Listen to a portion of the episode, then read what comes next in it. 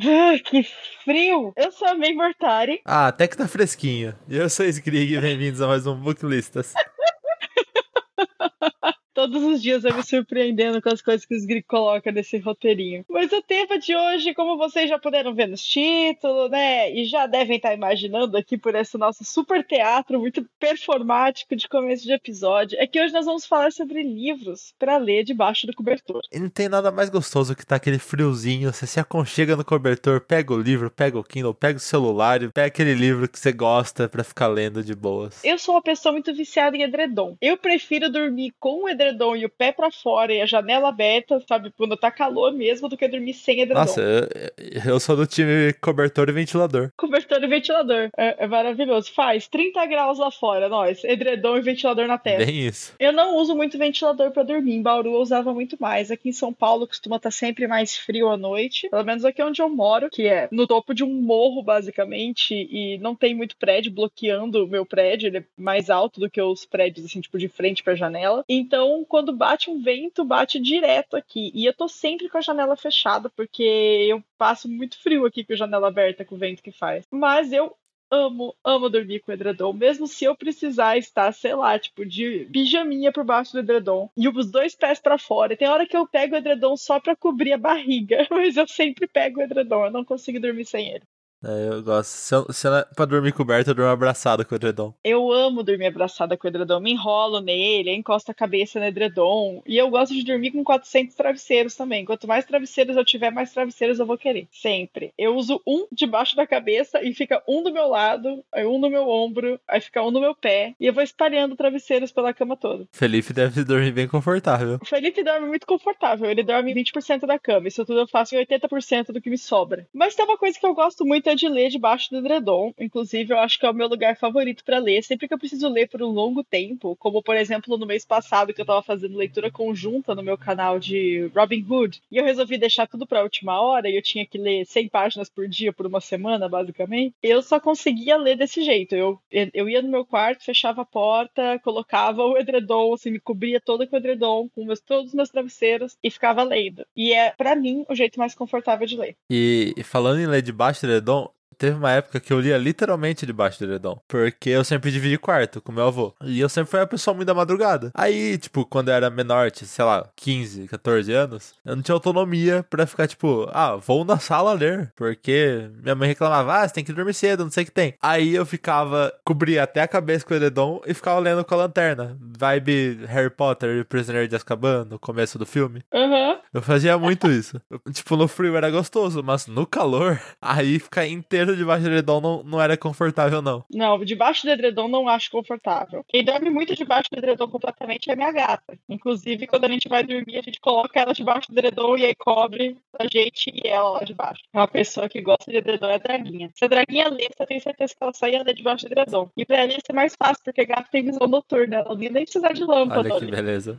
Vida boa. Eu gosto muito do advento do Kindle, porque quando eu tô lendo no Kindle, eu não preciso deixar a luz acesa. Sim. E eu gosto bastante bastante de ler assim no escurinho, só com a luz do Kindle na minha cara. Eu lembro quando eu, eu tive o primeiro smartphone, que eu podia ler no celular, isso era mágico. Porém, naquela época, o celular esquentava muito. Eu já cheguei a queimar a ponta de dedo, tipo, tanto ficar lendo em sequência no celular. Sim. Porque, tipo, eu ficava a madrugada já, inteira eu lendo. Eu já me queimei muito com essas coisas. Nossa, mas você queimava a mão com o celular, sério? Esquentava muito. Amigo? Não, tipo, não queimava literalmente, mas, tipo, esquentava muito, tipo, Sim. de eu não aguentar segurar, tipo, ter que deixar ele de lado um pouquinho pra esfriar. Eu já queimei a minha perna com o computador, então não posso falar muita coisa. Nossa, mas o computador esquenta também, que meu Deus. O computador esquenta. Quando eu tava na faculdade, eu tinha um HP. Naquela época que o HP foi realmente acusada de não ter um sistema de ventilação bom pros computadores, e aí tudo esquentava demais. E eu tenho um problema meio sério de não sentir dor. Eu, eu, eu não, eu não consigo, eu meio que me acostumo com ela e é isso. E aí eu tava com o computador no colo a madrugada toda, porque naquela época eu não dormia, né? Eu ficava madrugada inteira jogando RPG e lendo fanfic. E aí, quando eu levantei na outra, na outra manhã pra ir pra faculdade, eu tava com uma mancha vermelha enorme na minha perna. E aquilo virou realmente uma mancha. Eu fiquei meses com uma mancha na perna. De ter me queimado com o computador no colo. Beleza, não? Que eu não achava que seria possível. Ah, maravilhoso, ótimo. Muito, muito feliz eu ficava. Hoje em dia, não. Hoje em dia, meu computador não esquenta muito. O Kindle não esquenta, né? O Kindle é maravilhoso, maravilhoso. fresquinho. Só o que esquenta a gente é o quê? O edredom voltando nele. E, amigo, conta pra gente, então, qual foi o primeiro livro que você escolheu hoje pra ler debaixo do edredom? Falando em esquentar, o primeiro livro que eu Pronto. Ah, escolhi... não! Não! Meu Deus, esse episódio vai ser um antro de piadinhas sem graça. Falando em esquentar, eu Conta pra escolhi Fahrenheit 451, do Ray Bradbury, que foi traduzido por Sid Knippel, que eu não sei se é a Sid ou Sid, então vamos deixar neutro mesmo. A editora é a Biblioteca Azul, tem 216 páginas e foi publicada em junho de 2012. Fahrenheit 451 além do sistema de temperatura, por isso que eu citei o esquentar, é uma distopia onde existe uma sociedade meio que anti-intelectual, onde os livros são proibidos. E, tipo, as pessoas têm cômodos inteiros feitos de tela pra assistir televisão, não importa pra onde desviar a cabeça. E nesse futuro existem os bombeiros. Bombeiros entre aspas, porque diferente dos tempos atuais, em vez de extinguir incêndio, eles queimam livros, eles queimam a casa que os livros têm, que os livros têm não, que os livros estão, e eles ainda perseguem as pessoas que têm os livros, porque, né, é proibido. E a gente acompanha a visão do Guy Montag, que é, que é um bombeiro, assim como seu pai foi, seu avô antes dele. Se eu não me engano, o avô dele foi bombeiro, bombeiro real mesmo, não bombeiro queimador, mas eu posso estar enganado porque faz um tempinho que eu li esse livro. Mas depois de uma missão que eles invadem uma casa pra queimar uns livros e tipo, impedir uma pessoa de ter os livros. Acontece uns rolês, ele acaba ficando com o livro e ele começa a mudar o pensamento dele em relação a isso a partir daí. Então, é, é meio que uma, uma transformação que o, que o Guy passa. Eu nunca li esse livro. Eu tenho ele aqui em casa e nunca li. É, é bem divertido. Bem, bem divertido, não, é bem bom, bem escrito. bem divertido. Ai, é divertido pra caralho, todo mundo morre. Queima É tipo, livro! uh. Queima livro! Oh, meu Deus. Quem, quem achar esse livro divertido é o prefeito do Rio de Janeiro, né? Mas em Fahrenheit 451 eles queimam, tipo, todos os livros, não só os LGBT. É, não, aí o Crivella, ele ia deixar, né? A Bíblia, não ia poder queimar a Bíblia, por exemplo. Na Bíblia, não. Mas todos os outros livros eu tenho certeza que ele não ia se opor muito, Nem não. os do Lavo de Carvalho. Os livros do Olavo de Carvalho. Nossa, gente, imagina que horrível um universo que só existisse a Bíblia e os livros do Olavo de Carvalho, sabe? Tipo, Enfim, o, o Sabe? Fahrenheit 451 ele foi publicado originalmente em 1953. Então, Sim. tipo, já tinha uma, uma visão bem boa do futuro, onde as pessoas iam ficar com telas na cara o tempo todo. É, eu, eu acho esse livro, assim, bem bizarro. Pensar que ele foi escrito na década de 50 e que nós, no ano passado, tivemos uma experiência de gente querendo censurar e eliminar livro aqui no Brasil, assim, 2019. Sim. É bizarro como essas- esses livros distópicos, eles conseguem prever muita coisa ruim que aconteceu. E eu gostaria que eles parassem de prever o futuro, inclusive. Por favor, parem. O futuro, para favor, de parem. se inspirar nos livros. Eu vou bloquear, não pode mais escrever distopia. Tá proibido distopia. E, Far- Só pode utopia agora. e Fahrenheit 451 também teve um, um filme que saiu pela HBO com o Michael B. Jordan. Maravilhoso de protagonista. Nossa, eu preciso ver isso, eu não vi E ainda. também tem o filme de 1966, mas esse eu não assisti. E você, May, qual é o seu primeiro livro? Hoje é o Menina Submersa, escrito pela Caitlin Kiernan e traduzido pela Carolina Caires Coelho e pela Ana Rezende. Ele foi lançado aqui no Brasil pela Dark Side em maio de 2015, tem 320 páginas. E ele conta a história da Imp, que é uma garota que ela, ela vive no limite entre o que ela realmente conhece e o que ela não sabe se é verdade. A Imp, ela tem esquizofrenia e por conta disso, ela sendo a narradora do livro torna a história não confiável pra gente. A gente não sabe até que ponto da história as coisas aconteceram e a partir de que ponto começam alucinações dela e coisas que não estavam de verdade lá. A Imp, ela é uma personagem que eu gostei bastante de conhecer e nesse livro a gente acompanha o relacionamento dela com a namorada e o fato dela ter conhecido uma outra garota que ela meio que entende como sendo uma criatura sobrenatural, uma criatura mística, e a gente não sabe dizer se ela era mesmo ou não.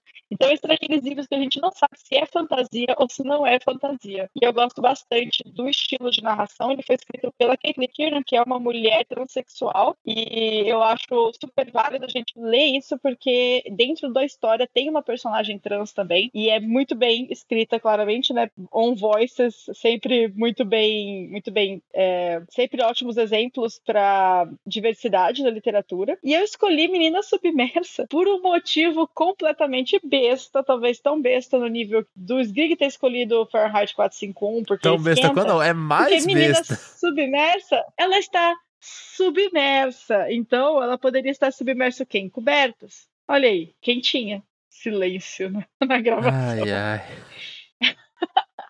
Olha, foi o que eu consegui pensar, gente. E também, pensa assim, sabe quando a gente tá na piscina, quando a gente tá nadando, e aí tá frio lá fora, e a mãe fala, sai da piscina, tá frio, tá na hora de sair, e aí você fala, não, mas aqui dentro tá mais quentinho do que aí fora. É basicamente a sensação. Então tá, né?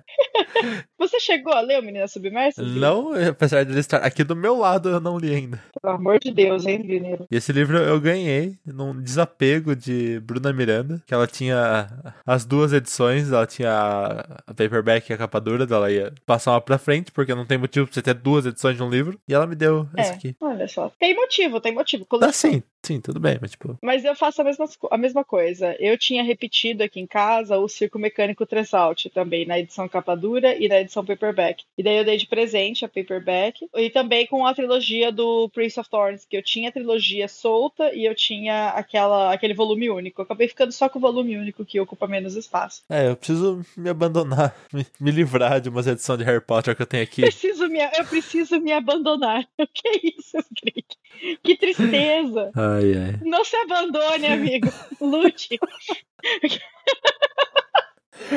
Ai, meu Deus. Não, não posso com essas coisas. Você precisa se livrar de algumas edições de Harry Eu Potter? preciso. Eu só tenho uma edição de Harry Potter, que é a edição que eu ganhei da minha mãe quando eu tinha oito anos, sei lá. Logo que lançou o primeiro Harry Potter, eu tava viajando com a minha mãe e daí eu ganhei. E aí depois eu ia comprando os outros conforme lançavam aqui no Brasil. Então eu tenho só essas edições. Eu nunca comprei nenhum daqueles boxes comemorativos, por mais que eu achasse lindos. Eu sempre resisti bravamente a comprar esses Eu boxes. tenho três edições de Harry Potter, quase quatro. Nossa, quais edições você Eu tem? tenho a normal das capas antigas, das primeiras capas, só que ela é edição econômica. Eu tenho aquela das capas branca, minimalista, que eu gosto muito das capas. E eu tenho a do Castelo, que ainda tá no plástico, inclusive. Nossa, E eu tenho os dois primeiros volumes da edição ilustrada.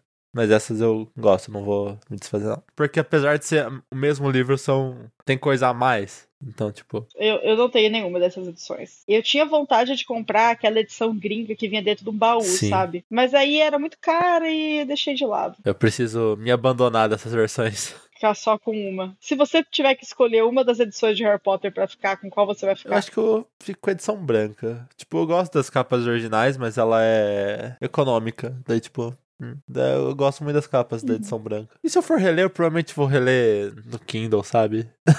Aham. Sgrig é um grande entusiasta do Kindle hoje em dia. Tem livro que eu não tô lendo, porque, tipo, eu não tenho ele no Kindle. Tipo, ah, queria ler esse livro, mas ai, só tenho físico. Ah, que preguiça de abrir um livro. A que ponto É chegamos? porque eu tô indo trabalhar normal na, na quarentena. Então eu, eu tô lendo bastante no ônibus. E eu acho desconfortável ler o livro no ônibus. Tipo, o livro, o livro mesmo. Ah, não, no ônibus. Quando eu era mais nova, que eu tava na faculdade que não existia Kindle, pelo menos eu não tinha o Kindle, eu só, tipo, abraçava o pilar do ônibus e eu lia de pé, com o livro na mão. Eu li Game of Thrones dentro do ônibus de pé. Eu não sei como eu fiz isso. Meu Deus, eu não sei como você fez isso. Habilidades adquiridas com andar muito de ônibus, umas coisas que eu perdi, né? Principalmente agora na quarentena, que eu não peguei um ônibus desde março. Eu acho que eu não sei mais pegar ônibus, gente. O que, que a gente faz quando a gente entra no ônibus? Enfim, Sgrig, conta pra gente o seu segundo livro de hoje. Meu segundo livro, eu escolhi um livro também que dá um quentinho, mas é um quentinho não literal. Eu escolhi Os Goonies, é, do James Caan, que foi traduzido pela Cecília Gianetti, é da Dark Side, tem 240 páginas e foi lançado em dezembro de 2012 aqui no Brasil. Apesar de, se eu não me engano, ele ter sido escrito juntamente com a produção do filme. E eu escolhi Os Goonies porque ele traz de volta essa nostalgia dos filmes Sessão da Tarde, sabe? Que a gente ficava assistindo desenho, ficava Uhum. vendo filme debaixo do cobertor,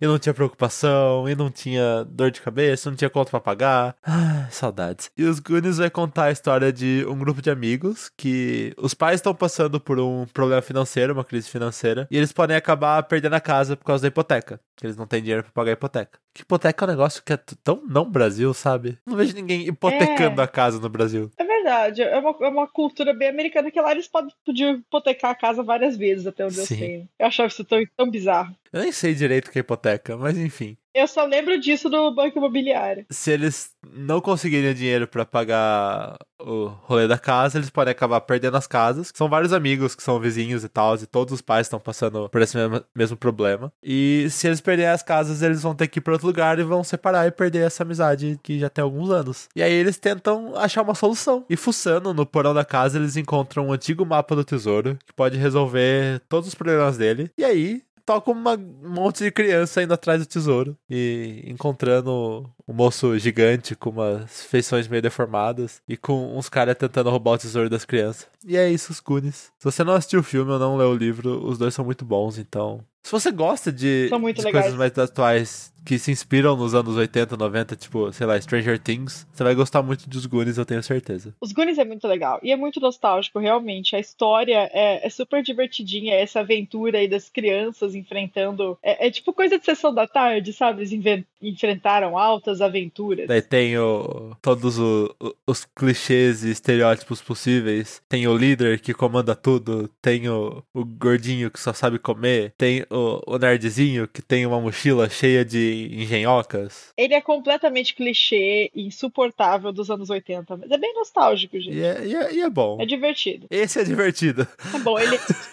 Esse é legal. Ele tá ali naquela gama de filmes, filmes queridinhos e nostálgicos, tipo Jumanji. Jumanji, sim. Essas crianças se metendo em altas confusões. Eu gosto desse estilo. Eu gosto. Mas e o seu segundo livro, May? Qual é o seu segundo livro? O meu segundo livro é Metamorfose do Franz Kafka. A gente sai de Goonies e vai direto para Franz Kafka, gente, é isso. Ele foi traduzido pelo Modesto Caroni e lançado aqui no Brasil pela Companhia das Letras em agosto de 97. Pelo menos uma das edições, né? Ele tem várias edições aqui no Brasil. E ele tem 104 páginas. É um livro bem, bem curtinho. E ele vai contar a história do Gregor Samsa, que é um cara normal, mas um belo dia, quando ele acorda na cama dele, ele percebe que ele se metamorfoseou em uma gigante barata. Um bichão, né? Acho que eu não lembro se ele usa a palavra barata no livro. Eu acho que a gente meio que coloca como barata. Na real, ele é um, um inseto gigante. É tipo o, o rolê da, do fruto proibido ser a maçã e, e o Luke, eu sou seu pai, que é tipo, conven... todo mundo sabe que é isso, mas nunca foi dito que é isso. Exatamente. É, não, não foi dito. Mas o Metamorfose, ele é um desses livros clássicos que discutem muito a questão das nossas expectativas, né, e de como a gente se importa com o que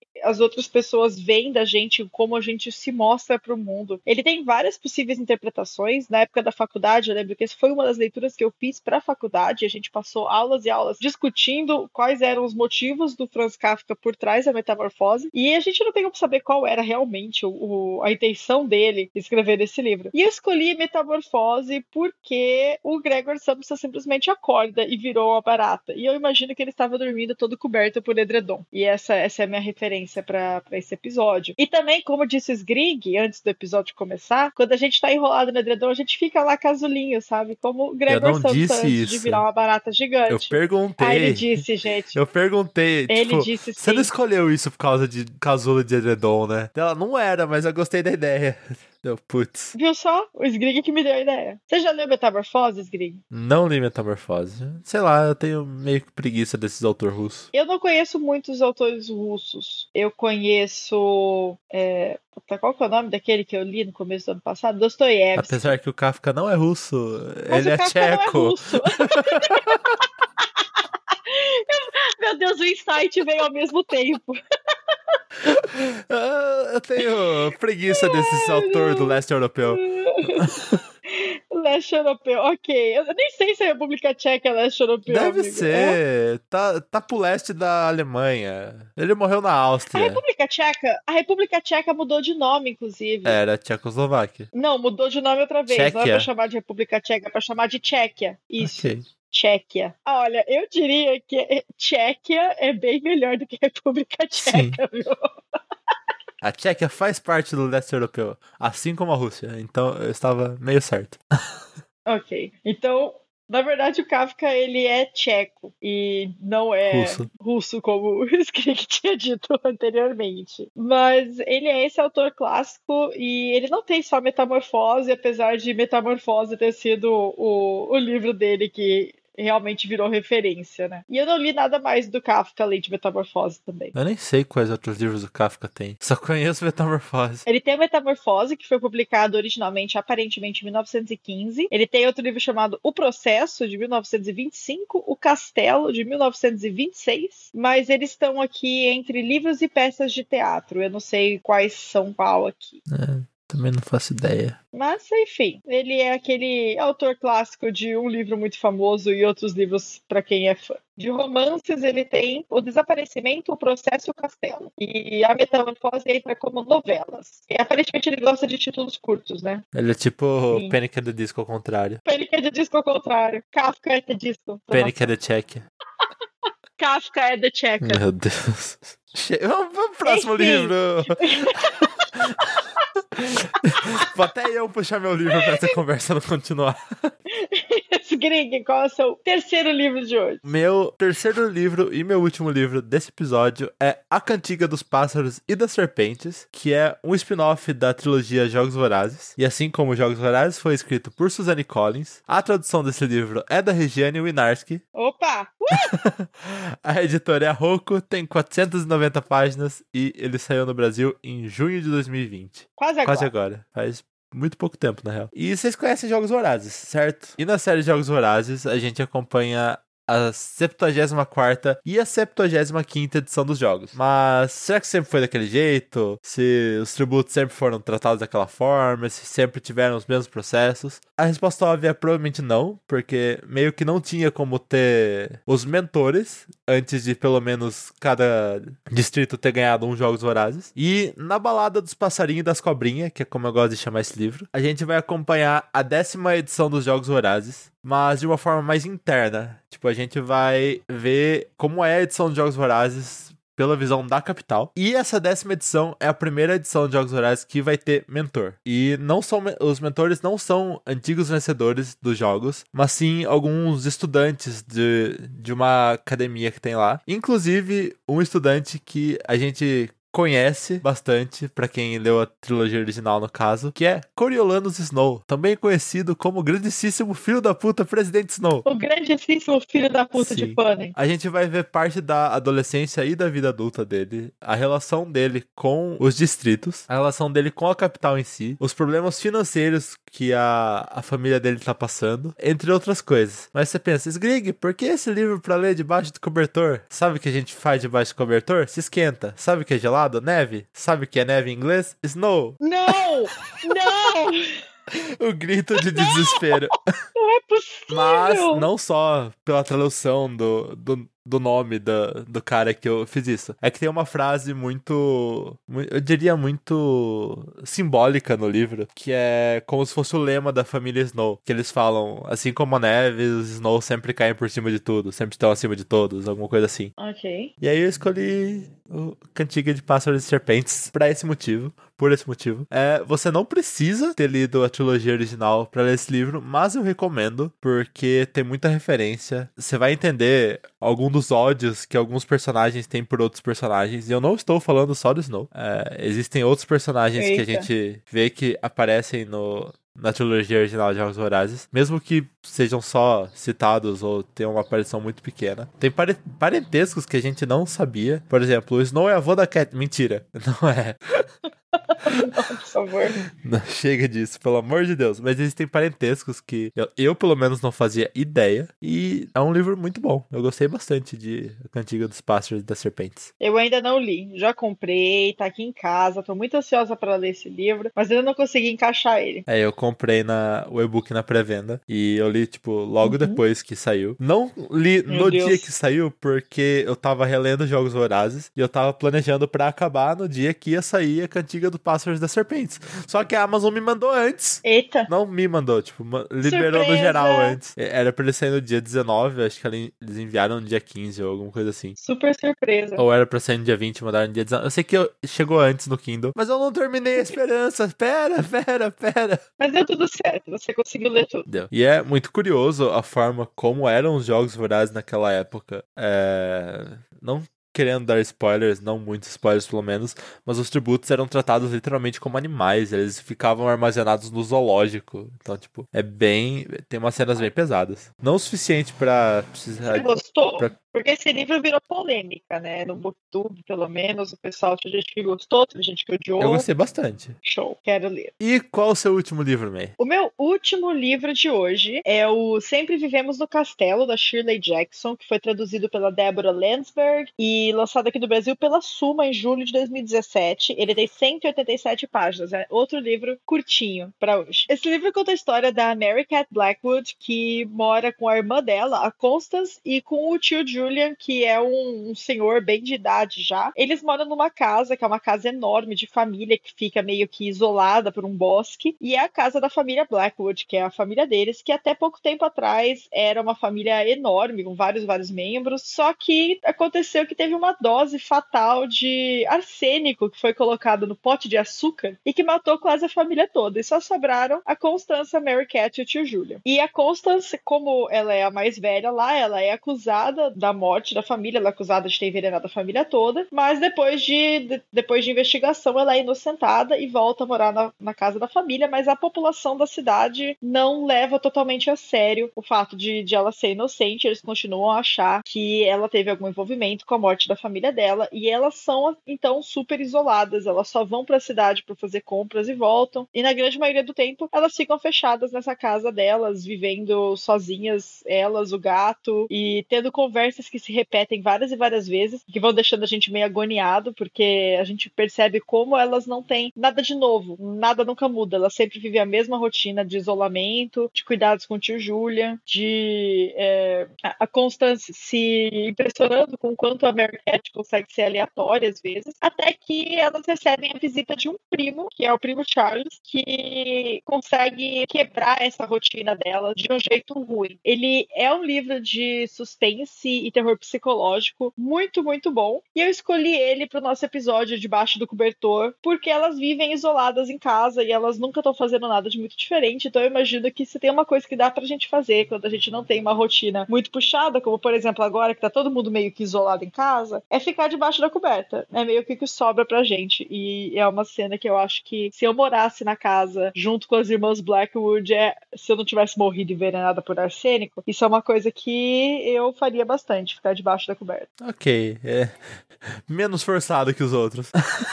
Menos forçado. Esse é um dos meus livros favoritos de suspense, inclusive. Ele é maravilhoso. Maravilhoso. É, eu nunca li nada da Shirley Jackson, mas eu quero ler o da Casa da Colina, que eu não lembro Quero muito. o nome completo, eu vou ver aqui. É Assombração da Casa da Colina. Da Casa da Colina. Que eu fiquei muito bolado com a tradução do título depois que eu descobri que é a família Hill e não a casa que fica na colina, enfim. Então, né, enfim. Um pouco triste. É. Aliás, eu não sei se a casa fica numa colina porque eu não li. Pode ser que fique na colina, eu estou julgando sem saber. Se a editora quiser me mandar o livro pra eu descobrir e parar de criticar a tradução do título, é só mandar um e-mail para booklistascast.gmail.com. Uhul! Muito bom. Gostei do improviso de pedido de jabá. Mas é isso, eu acho, né? É isso. Vamos deixar o episódio um pouco mais curto Yes. pro editor não cobrar tão caro. Vamos! Olha, esse episódio ficou bem curto mesmo, amigo. E vocês? Conta pra gente lá no Twitter qual livro vocês leem quando estão bem aconchegados debaixo das cobertas. Você encontra a gente pelo Twitter, arroba booklistas, e também pelos nossos Twitters pessoais, o meu é arroba esgrigneiro. E o meu é arroba Memortari, mas essas informações estão na descrição do episódio. E é isso, pessoal. Um beijo. Tchau. Um beijo e a gente vê vocês no próximo episódio. Tchau, tchau. Este podcast foi editado por Fê Gomes.